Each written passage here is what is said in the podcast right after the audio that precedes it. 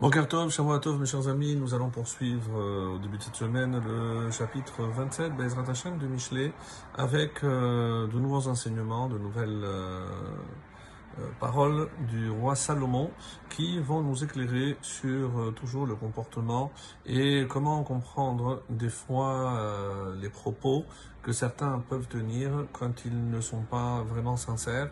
Et on a déjà vu que malheureusement, si on est, on traverse cette période dite Ben Hametzarim des trois semaines, entouré depuis le 17 Amos jusqu'au 9 Av, en espérant qu'on n'ait pas à jeûner ce 9 Av, Bezrat Hashem, si on a fait une vraie teshuva et que le Mashiach se révèle, puisqu'on dit que l'âme du Mashiach est présente depuis ce fameux 9 Av, où la destruction du temple a eu lieu, puisque, comme vous le savez, d'après la tradition, le Mashiach est né le 9 Av. Donc, alors que le temple était en train de brûler, l'âme du Mashiach est descendue, et on explique comme cela que il y a des fois où l'âme est là, mais le corps ne peut pas supporter, il n'y a pas le corps de descendant du roi David, et des fois, il y a un descendant de David sans que l'âme y soit. Un des exemples que nous donne la tradition, c'est Moshe Rabbeinu, qui ne pouvait pas être, puisqu'il était de la tribu de Lévi, mais qui avait, euh, lui, en lui, une part de l'âme de Mashiach qui reviendra le, lorsque le Mashiach se révélera. Donc chaque génération, il y a un Mashiach potentiel. Donc euh, c'est pas nous qui attendons le Mashiach, mes amis, mais c'est lui qui nous attend.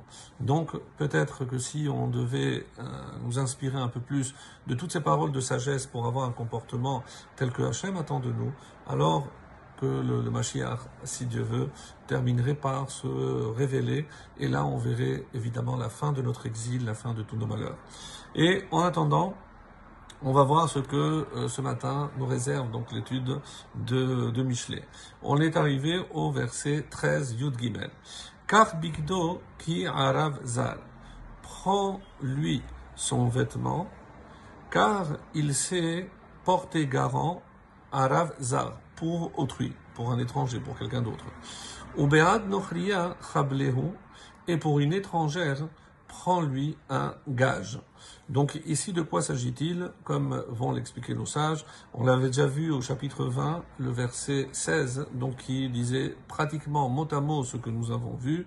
Et c'est, attention, lorsque on prend un vêtement comme gage, donc c'est-à-dire qu'on ne peut pas priver le pauvre à qui on a prêté, on ne peut pas le priver de ce vêtement.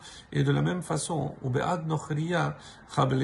avait expliqué à l'époque que Nochria, c'est aussi toutes les sciences étrangères.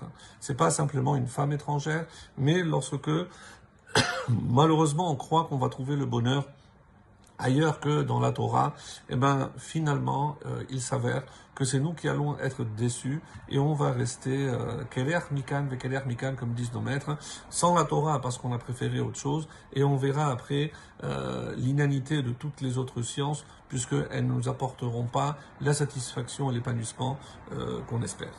Yud Dalet, le 14. Mevarech raehu bekol gadol baboker hashkem.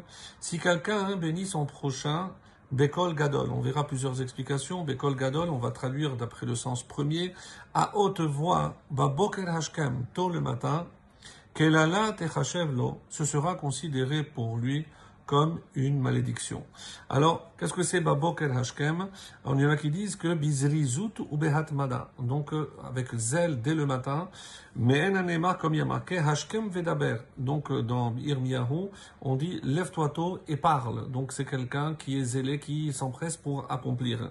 Mais euh, d'autres disent Bekol Gadol Abiriot, c'est afin que tout, tout le monde soit entendu, et c'est pour ça que Perush Acher Bekahal Gadol, Bekol Gadol, c'est devant une grande multitude, pour que tout le monde sache.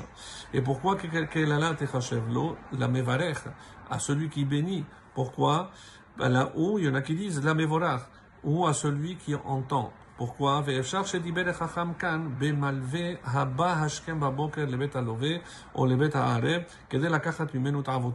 Alors de quoi s'agit-il? D'après une explication, c'est lorsque je viens récupérer mon gage parce que je vais euh, récupérer aussi dans une histoire de, prêt. Mais sinon, qui, pour qui c'est une klala, soit pour le mevarer, parce que, l'autre ne l'entend pas, soit pour celui qui est béni, parce qu'il n'a pas encore les oreilles prêtes à entendre cette bracha. Autrement dit, euh, on ne prête pas assez attention à ce qu'on entend et il faudrait être beaucoup plus réceptif lorsque les gens nous veulent du bien, donc être réceptif à ce bien. Et on termine, Delef Beyom Sagrir, une gouttière qui n'arrête pas Beyom Sagrir, l'explication des Chachamim, c'est un jour de pluie. Ve Eshet Midianim Nishtava, et euh, une femme querelleuse Nishtava sont comparables. Parce que malheureusement, donc comme la gouttière, donc au fur et à mesure, ça va finir par nous user. Eh ben une femme qui ne cherche que euh, des querelles, eh ben sont comparables. Pourquoi? Parce qu'on n'aura jamais cette satisfaction, cette tranquillité, et tout va tout va être dans le même sens que l'on a vu avant. Tout va être mal interprété. Donc j'aurais beau faire des efforts, mais une femme querelleuse qui ne cherche qu'à voir le mal, malheureusement, eh ben va finir par nous user comme le bruit de cette gouttière. Donc attention à ne pas être usé et à juger toujours favorablement. Très bonne journée.